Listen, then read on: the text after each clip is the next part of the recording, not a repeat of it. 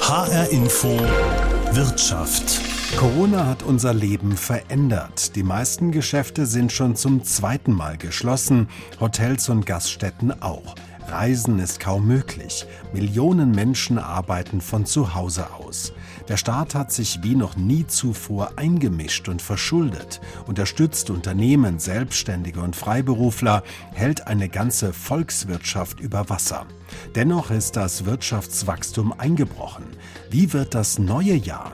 Geht es wieder aufwärts? Werden wir bald wieder zum altgewohnten Leben zurückkehren?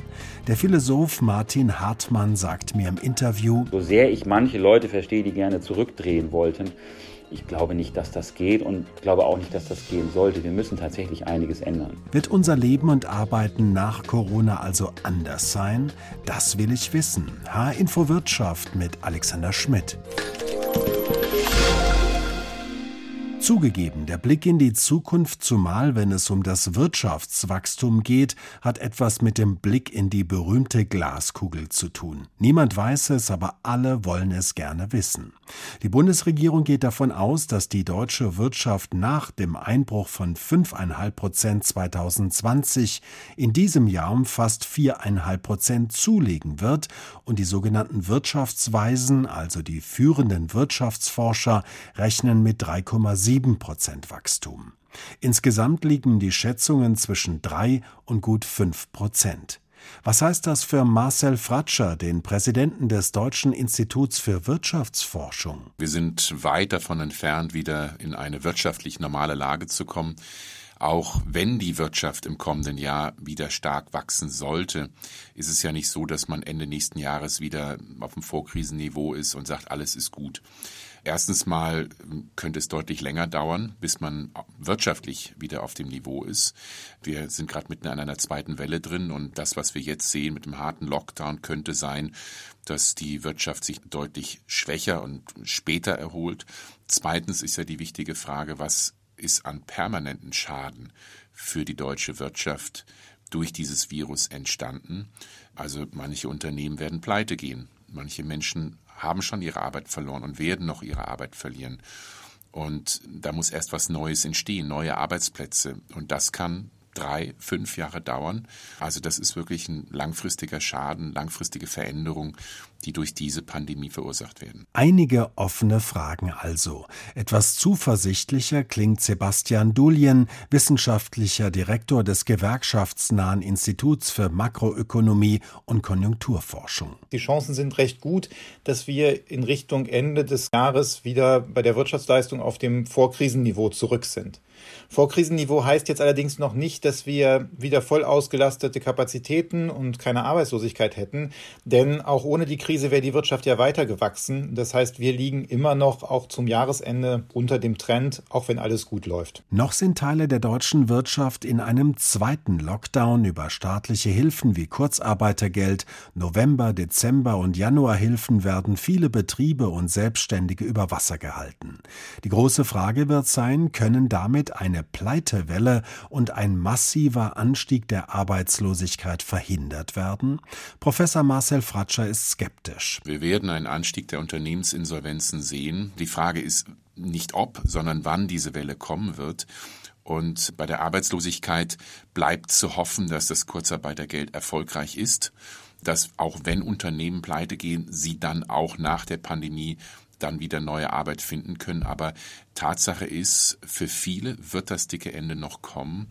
Und ich befürchte, dass wir im Augenblick die Risiken, die noch vor uns liegen, unterschätzen. Auch bei dieser Frage ist sein Kollege Professor Sebastian Dulien optimistischer. Wir haben im dritten Quartal gesehen, dass wenn einmal die Beschränkungen durch die Pandemie und durch die Kontaktbeschränkungen wegfällt, dass dann die Wirtschaft relativ schnell wieder anziehen kann und auch Konsum nachgeholt wird. Von daher ist die Hoffnung, dass wenn das passiert, es den Unternehmen auch wieder besser geht, die wieder Liquidität haben, auch wieder eine bessere Rentabilität und deshalb die große Pleitewelle ausbleibt. Was zurzeit positiv stimmt, ist, dass wir ja sogar schon leichte Besserungen am deutschen Arbeitsmarkt gesehen haben die vergangenen Monate. Also die Arbeitslosigkeit ist leicht zurückgegangen, Beschäftigung gestiegen und das dürfte jetzt über den Winter pausieren, aber die Hoffnung ist, dass das im nächsten Frühjahr dann auch wieder so weitergeht. Wenn jetzt wie beim Einzelhandel und der Gastronomie in den Innenstädten Zehntausende Existenzen gefährdet sind, viele schließen müssen, was bedeutet das für die Läden drumherum und für die Städte? DIW-Präsident Marcel Fratscher. Es wird permanente Änderungen geben. Menschen werden permanent weniger reisen, vielleicht auch weniger weggehen und vielleicht auch mehr Distanz halten wollen. Und dieses permanente Veränderung des Verhaltens von uns Menschen, Konsumentinnen und Konsumenten, hat natürlich auch Einfluss auf diese Branchen langfristig. Und wie das genau aussehen wird, das wissen wir gar nicht, wie die Menschen aus dieser Pandemie herauskommen werden, ob sie dann ihr Vertrauen in gewisse Dinge verloren haben oder ihr Verhalten permanent ändern werden. Und das werden wir wahrscheinlich erst in ein paar Jahren wirklich sehen können. Die Verunsicherung könnte also bestehen bleiben und sie könnte das Verhalten der Menschen längerfristig verändern. Darauf komme ich später noch im Gespräch mit dem Philosophen Martin Hartmann zurück. Wenn es die Menschen nicht mehr in dem Maße in die Innenstädte zum Einkaufen zieht, dann hat das Folgen, sagt auch IMK-Direktor Sebastian Dullien. Beim Einzelhandel überlagern sich natürlich zwei Trends. Wir haben einmal Corona, aber wir haben auch einen zugrunde liegenden Trend, dass bestimmte Dinge zunehmend im Internet gekauft werden. Und da würde ich damit rechnen, dass ein Teil des Einzelhandels eben aus den Innenstädten dann verschwinden wird. Dann muss man gucken, was man mit den Flächen da sonst macht. Aber die Gastronomie ist aus meiner Sicht davon nicht betroffen, denn sobald die Pandemie vorbei ist, glaube ich, dass die Menschen wieder essen gehen werden und in Restaurants und Bars sich aufhalten möchten. Genau das haben wir ja auch im dritten Quartal schon gesehen. Während der Einzelhandel sich also in einem tiefgreifenden Strukturwandel befindet, werden die Restaurants, Kneipen und Bars früher oder später wieder voll sein. Sollten sie es bis zum Ende der Pandemie schaffen, damit rechnet auch Marcel Fratscher. Menschen werden auch in Zukunft weggehen wollen, Kontakt mit anderen haben wollen. Hier geht es darum, dass man auch bei der Stadtplanung Innenstädte klug und anders plant in Zukunft, dass man besser wohnen, arbeiten, einkaufen gehen, sich treffen, in Innenstädten besser vereinbart. Und ich glaube, wenn die Politik das klug tut und wir als Gesellschaft mitmachen, dann äh, kann das dazu führen, dass äh, die Innenstädte auch wieder belebter werden, aber eben anders als in der Vergangenheit. Die Innenstädte werden sich verändern. Unser Konsum wird ein anderer werden und der Klimawandel wird ganze Industrien zum Umsteuern zwingen. Ist deshalb ein so schnell wie möglich wieder zurück zum Leben und Arbeiten wie vor Corona überhaupt noch möglich, wie das Lobbyisten und Politiker fordern? Sebastian Dullien, Direktor des Instituts für Makroökonomie und Konjunkturforschung. Die Corona-Krise hat gezeigt, wie stark der Staat auch lenkend eingreifen kann. Ohne die staatlichen Eingriffe wäre die Krise wesentlich tiefer ausgefallen. Und man sieht halt auch, wie der Staat eben Dinge anregen kann, wie zum Beispiel Maskenproduktion in Deutschland. Das sind wichtige ja, Lehren, die man auch für andere große Herausforderungen dann nutzen kann. Also ich würde vermuten, dass man möglicherweise auch mutiger an die Herausforderungen des Klimawandels rangeht und auch stärker bereit ist, da zum Beispiel industriepolitisch etwas zu machen, als das vor der Krise der Fall war, weil man gesehen hat, erstens, man hat mehr finanzpolitische Spielräume, wenn man die nutzen möchte. Und zweitens, man kann auch tatsächlich etwas erreichen. Die Renaissance des Staates schon in der Finanzkrise hatte er sich als Retter in der Not bewährt. Jetzt muss er das erneut beweisen. Marcel Fratscher, der Präsident des Deutschen Instituts für Wirtschaftsforschung, sagt, was wir in dieser Krise gesehen haben, wie wichtig eine soziale Marktwirtschaft ist, Länder mit einem starken Sozialstaat, mit guten staatlichen Institutionen, dazu gehört vor allem auch Deutschland. Diese Länder sind deutlich besser bisher durch die diese Pandemie gekommen. Und auch realisieren wir die wichtigen Herausforderungen unserer Zeit. Sie haben es angesprochen vom Thema Klimaschutz, Bekämpfung von Pandemien, digitale Transformation. Das kann man als ein einziges Land nicht lösen, sondern das kann man nur global gemeinsam lösen. Deshalb ist meine Hoffnung, dass gerade auch China und die USA, aber auch wir Europäer äh, nach der Pandemie realisieren, so, wir müssen jetzt ernst machen.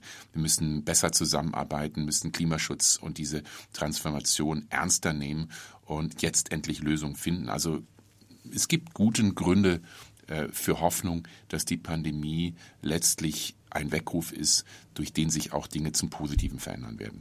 Hören Info Wirtschaft, Aufschwung oder Absturz. Wie wird das Jahr 2021? Das ist unser Thema.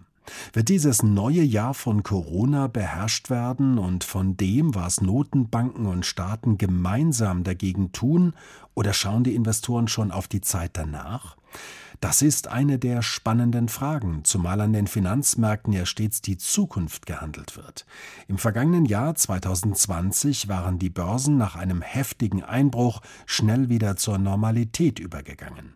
Dow Jones und DAX etwa hatten sogar neue Höchststände erreicht. Geht diese Rekordfahrt jetzt weiter? Ja, sagt Jörg Kremer, der Chefvolkswirt der Commerzbank. Die Investoren wissen, dass wir große Fortschritte gemacht haben bei den Impfstoffen. Sie schauen sozusagen durch den schwierigen Corona-Winter hindurch, hoffen darauf, dass äh, ab dem Herbst mit Hilfe der Impfungen sich eine Herdenimmunität bei der Bevölkerung eingestellt hat, ja, so dass wir das Thema Corona dann vielleicht im Herbst weitgehend abhaken können. Das ist die Hoffnung der Finanzmärkte. Das treibt die Aktienkurse. Diese Hoffnung mit Blick auf die Konjunktur ist nach meiner Meinung gerechtfertigt. Außerdem werden die Zinsen der Europäischen Zentralbank auf Jahre noch niedrig bleiben, so dass äh, Anleger eine natürliche Tendenz haben, immer wieder auszuweichen auf Aktien. Also ich glaube, dass die Aktien weiter steigen werden. Er erwartet den deutschen Aktienindex bis zum Jahresende bei rund 14.200 Punkten. Gertrud Traut, die Chefvolkswirtin der Hela Bar, ist ebenfalls optimistisch für die Konjunktur, rechnet damit, dass die Deutschen nach dem Ende des Lockdown deutlich mehr einkaufen werden. Das treibe die Wirtschaft an. Beim DAX sieht sie allerdings nicht mehr ganz so viel Spielraum nach oben. Der DAX hat natürlich schon eine ganze Menge vorweggenommen kommen. Nichtsdestotrotz, ich erwarte, dass der DAX zum Jahresende 2021 bei etwa 14.000 Indexpunkten steht. Die meisten Analysten gehen davon aus, dass der DAX am Jahresende zwischen 14.000 und 15.000 Punkten landen wird. Das wäre ein deutliches Plus.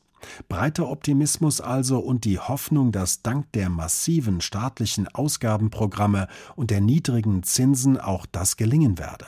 Vor allem letztere ermöglichen es den Regierungen, eine Rekordverschuldung zu stemmen, ohne dass an den Finanzmärkten wieder Misstrauen aufkommen könnte, so wie schon einmal während der Finanzkrise. Jörg Kremer sagt, die Schulden sind aktuell nicht das große Problem, denn die Zinsen sind niedrig und von daher können die Staaten die sehr hohe Schuldenlast relativ einfach finanzieren. Aber die Staaten können sich ja nicht darauf verlassen, dass die Zinsen immer so niedrig sind. Denn äh, die Inflation zwar ist jetzt noch niedrig, aber wenn die Inflation vielleicht in ein paar Jahren steigt, weil ja die Europäische Zentralbank einfach zu viel Geld druckt, dann wird auch der Punkt kommen, wo die Europäische Zentralbank dann mal gegensteuern müsste, wo sie die Zinsen anhebt und dann auf einmal wird aus dieser Staatsverschuldung dann ein großes Problem. Daran will derzeit offenbar keiner denken, wenn die Preise in der Eurozone wieder steigen werden. Aktuell gehen sie in die genau umgekehrte Richtung. Sie fallen.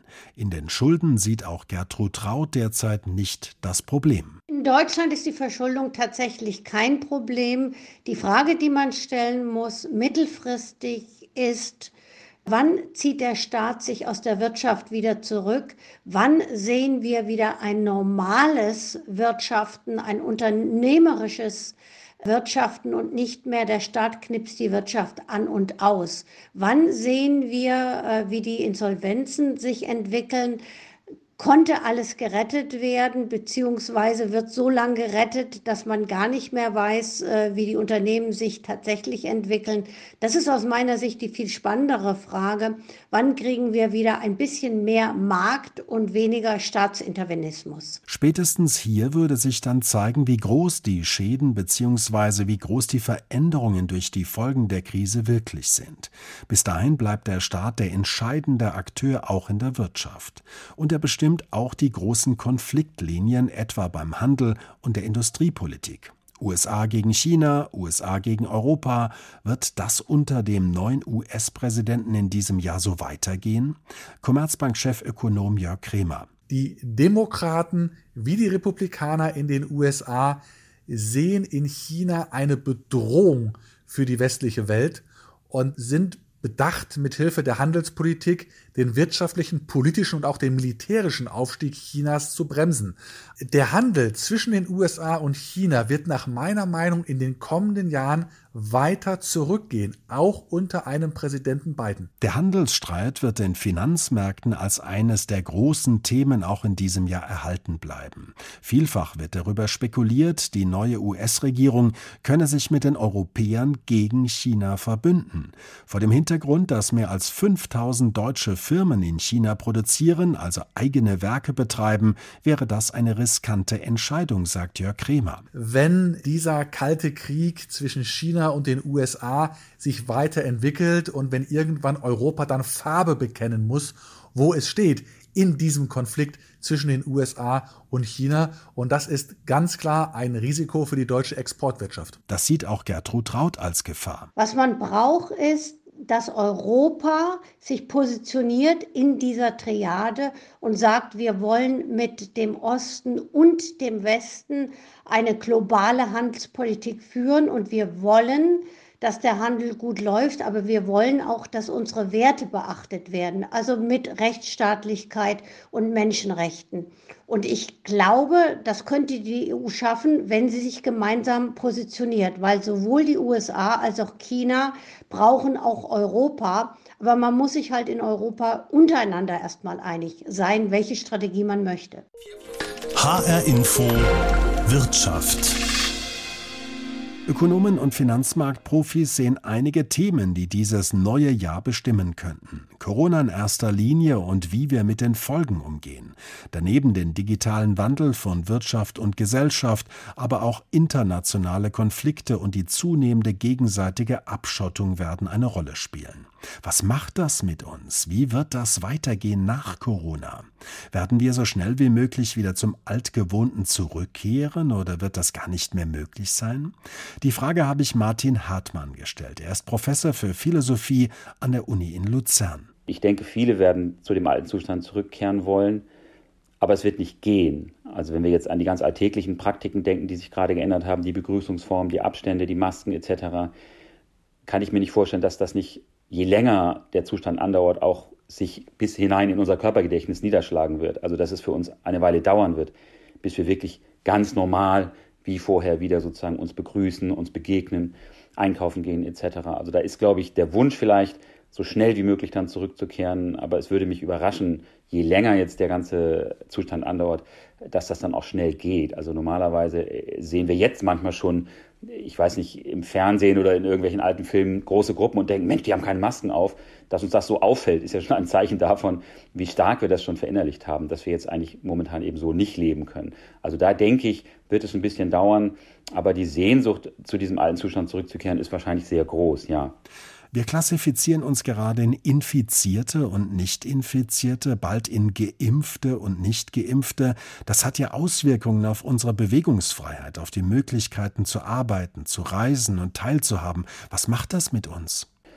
Also viel wird davon abhängen, inwieweit wir das kenntlich machen müssen, denke ich. Also man hört ja jetzt manchmal, dass Fluggesellschaften vielleicht einen Impfnachweis verlangen. Und das wird sicherlich massiv sein, weil es dann gibt es die, die es haben, die, die es nicht haben mit allen problematischen Konsequenzen, so sehr man das auch verstehen kann. Also ich fürchte, es könnte dann ja neue Spaltungen innerhalb der Gesellschaft geben, weil auch die, die sich nicht impfen lassen wollen, aus welchen Gründen auch immer, das muss ja nicht immer irgendeine Verschwörungsangst sein oder was immer dahinter steht, die werden dann vielleicht auch sich rechtfertigen müssen, unter Druck geraten. Und das, denke ich mir, ist etwas, womit die Gesellschaft sehr, sehr vorsichtig und sehr sensibel wird umgehen müssen. Und wenn es irgendwie geht, sollte sie auch darauf verzichten, diese Spaltung durchzuführen. Wir erleben jetzt schon zum zweiten Mal innerhalb von nur zehn Jahren, dass der Staat als Retter in der Not auftreten muss. Erleben wir gerade die Renaissance des Staates, möglicherweise auch des Staatskapitalismus? Da bin ich unsicher. Es gibt die Thesen, dass, was man Neoliberalismus nennt oder genannt hat, vorbei ist durch Corona, weil eben der Staat jetzt gefordert ist und auch sich selber fordert, allein durch die ganzen Finanzspritzen. Aber ich denke, man darf nicht so tun, als, als hätte es vorher keine starke staatliche Instanz gegeben, die allerlei gesellschaftliche Transformation strukturiert, begleitet, antreibt. Also da würde ich sagen, dass es ein Missverständnis ist, zum Beispiel jetzt Neoliberalismus als antistaatlich zu begreifen. Der Neoliberalismus hat immer schon sich des Staates bedient, um bestimmte Maßnahmen, auch marktfördernde, durchzusetzen. Wenn dieser Gegensatz mal ein bisschen entkräftet ist, dann bin ich nicht so, wie soll ich sagen, so zuversichtlich oder wie immer man das einschätzt dann, dass wir jetzt den neuen starken Staat erleben. Es wird immer darauf ankommen zu schauen, wo fließen Gelder hin, wo fließen sie nicht hin. Ja, das Bildungssystem ist immer noch unterfinanziert, aber andere Bereiche der Gesellschaft, die Fluggesellschaften zum Beispiel oder TUI oder andere erhalten sehr viel Geld. Also hier gibt es immer noch Selektionsmaßnahmen, die vom Staat durchgeführt werden. Was es sicherlich gibt, ist ein größeres Bewusstsein für die Notwendigkeit, jetzt beispielsweise im Gesundheitsbereich intakte, besser ausgestattete Institutionen zu haben. Aber in Deutschland wussten wir auch vorher schon, dass das nicht unwichtig ist. Und wie lange haben wir es unterfinanziert? Schulen wären ein weiteres Beispiel. Seit Jahrzehnten diskutieren wir über die Schulen. Jeder weiß das, der Staat weiß das eigentlich auch. Gibt mal einzelne kleine Programme, aber wirklich nachhaltig scheint das alles nicht zu sein. Da bin ich etwas vorsichtig. Also da wird es vielleicht Bereiche geben, wo der Staat die Chance auch nutzen wird und sich ausdehnt in gewisser Weise. In anderen Bereichen sehe ich nicht, dass sich sehr groß was verändern wird. Können wir allein schon vor dem Hintergrund des Klimawandels überhaupt noch anders als auf die massive Einmischung des Staates setzen? Das ist das Dilemma, in dem wir stehen. Wir sind demokratietheoretisch gesehen natürlich nicht daran interessiert, dass wir einen starken Staat haben, der alles regelt. Und die Faszination, die manche mit den autoritären Regimen beispielsweise in China haben, die halte ich für gefährlich. Natürlich gibt es Maßnahmen, die wir jetzt sehr schnell durchführen müssen. Aber ich glaube nicht, dass wir gut beraten wären, die demokratischen Verfahren vollständig auszuhebeln. Was wir vielleicht tun müssen, ist innerhalb dieser demokratischen Verfahren schnellere Wege oder Prozeduren einzuführen, so wie wir das jetzt ja auch tun, in gewisser Weise, jetzt wo wir zumindest ansatzweise auch in Parlamenten über Corona diskutieren. Es kann nicht die Lösung sein, die Parlamente oder die Demokratie insgesamt zurückzufahren, um die Probleme des Klimawandels zu lösen. Wir wollen ja auch Probleme lösen für Gesellschaften, in denen wir dann leben können und wollen, in denen es auch wert ist zu leben. Und wenn wir da dann irgendwie, sage ich mal, autoritäre oder quasi autoritäre Strukturen etablieren, dann ist das, glaube ich, nicht die Welt, in der wir zumindest leben wollen. Das hielt ich für gefährlich. Am Beispiel der Corona-Nothilfen haben wir erlebt, dass die Bundes- und Landesregierungen teils an Parlamenten vorbei entschieden haben. Beim Brexit war das mit dem Europaparlament genauso. Ist das nicht gefährlich? Das ist gefährlich. Und man hat auch gesehen, nicht nur bei den extremen Protesten, die wir jetzt vielleicht für, für verrückt halten oder für völlig illegitim, dass das auch eine Wirkung in der Bevölkerung, in der breiteren Bevölkerung hinterlässt. Dieses Gefühl, dass wir überhaupt nicht mehr gefragt werden oder dass zumindest unsere Volksvertreterinnen und Volksvertreter in den lokaleren Parlamenten nicht mehr gefragt werden. Das ist eine gewisse Gefahr, weil dadurch äh, der Eindruck entsteht, alles wird von oben äh, entschieden. Und das sehe ich äh, bei der EU ohnehin, da ist es ja schon eine, eine lange Diskussion, das Demokratiedefizit der, der, EU. Beim Brexit ist es ähnlich. Also da gibt es jetzt eine ganze Menge von Entscheidungen, die anstehen, wo, glaube ich, extrem von der politischen Seite her darauf geachtet werden muss, die Entscheidungen, die wichtig sind, so gut es nur geht, ja, nach unten zu übersetzen, sage ich mal, und zugänglich zu machen für politische Ebenen, für die breitere Öffentlichkeit. Weil wenn die nicht mitgenommen wird, das sehen wir jetzt auch, dann gibt es Probleme und das kann auch nicht im Interesse der Politik sein. Gegenüber Amerikanern oder Briten haben Deutsche oder Franzosen ja geradezu eine übersteigerte Erwartung an den Staat, oder? Wahrscheinlich muss man in Deutschland auch mal unterscheiden zwischen den neuen Bundesländern und den alten Bundesländern. Also ich würde vermuten, dass es hier von den Einstellungen her noch Unterschiede gibt und dass in den neuen Bundesländern die Erwartungen an den Staat noch größer sind. Und wenn sie dann enttäuscht werden, ist dementsprechend dann auch der negative Ausschlag irgendwie größer. Ich sehe eine gewisse Gefahr. Das liegt vielleicht auch daran, dass ich jetzt in der Schweiz lehre. Ich bin ja an der Uni Luzern tätig, die ja sehr basisdemokratisch und auch direktdemokratisch organisiert ist, was ich schon sehr begrüße in vielen Hinsichten. Es hat jetzt gerade auch Probleme, weil die Schweiz keine Zentrale hat, die Entscheidung fällt. Aber gleichzeitig ähm, hat es in meinen Augen eine höhere Identifikationskraft mit dem ganzen politischen Verfahren. Und einfach nur darauf zu setzen, dass wo auch immer dort oben oder vom Staat her die Entscheidungen gefällt werden, ist für mich immer auch eine gewisse Gefahr. Also da bin ich zu demokratisch orientiert und wünsche mir, dass, dass wir erkennen in gewisser Weise, dass wir ja selbst der Staat sind und dass nicht der Staat etwas ist, was da draußen ist. Wir sind demokratietheoretisch verstanden Teil des Staates, wir sind eine Stimme im Staat und es kann nicht im Unterinteresse sein, äh, wichtige Entscheidungen komplett zu delegieren. Das geht auch gar nicht, weil wir, wie wir jetzt auch bei Corona sehen, wie wir beim Impfen sehen werden, wir müssen mitmachen. Äh, wir müssen die Entscheidung nachvollziehen, wir müssen sie umsetzen. Das lässt sich nicht kontrollieren. Das ist weder normativ wünschenswert noch praktisch zu erwarten. Und in dem Sinne, glaube ich, sollte man nicht einfach nur ja, auf den Staat schauen und gucken, dass der es richten wird. Das, das geht gar nicht und das sollten wir auch nicht wollen. Werden wir in 20 oder 30 Jahren uns überhaupt noch an Corona erinnern oder geht das, was wir gerade gesellschaftlich und wirtschaftlich erleben, doch viel tiefer? Ich denke nicht, dass wir das wie eine Episode vergessen werden. Wir, wir können das manchmal, wir haben so diese Fähigkeit, auch große Katastrophen zu vergessen. Man denke an Deutschland nach 1945 aber die Dinge bleiben schon hängen. Ich habe schon das Körpergedächtnis erwähnt. Für manche wird es das Äquivalent von 9-11 sein, was für die ältere Generation 9-11 ist, wird für meine Kinder vielleicht Corona sein. Was hast du gemacht in dieser Phase? Und das ist eine lange Phase.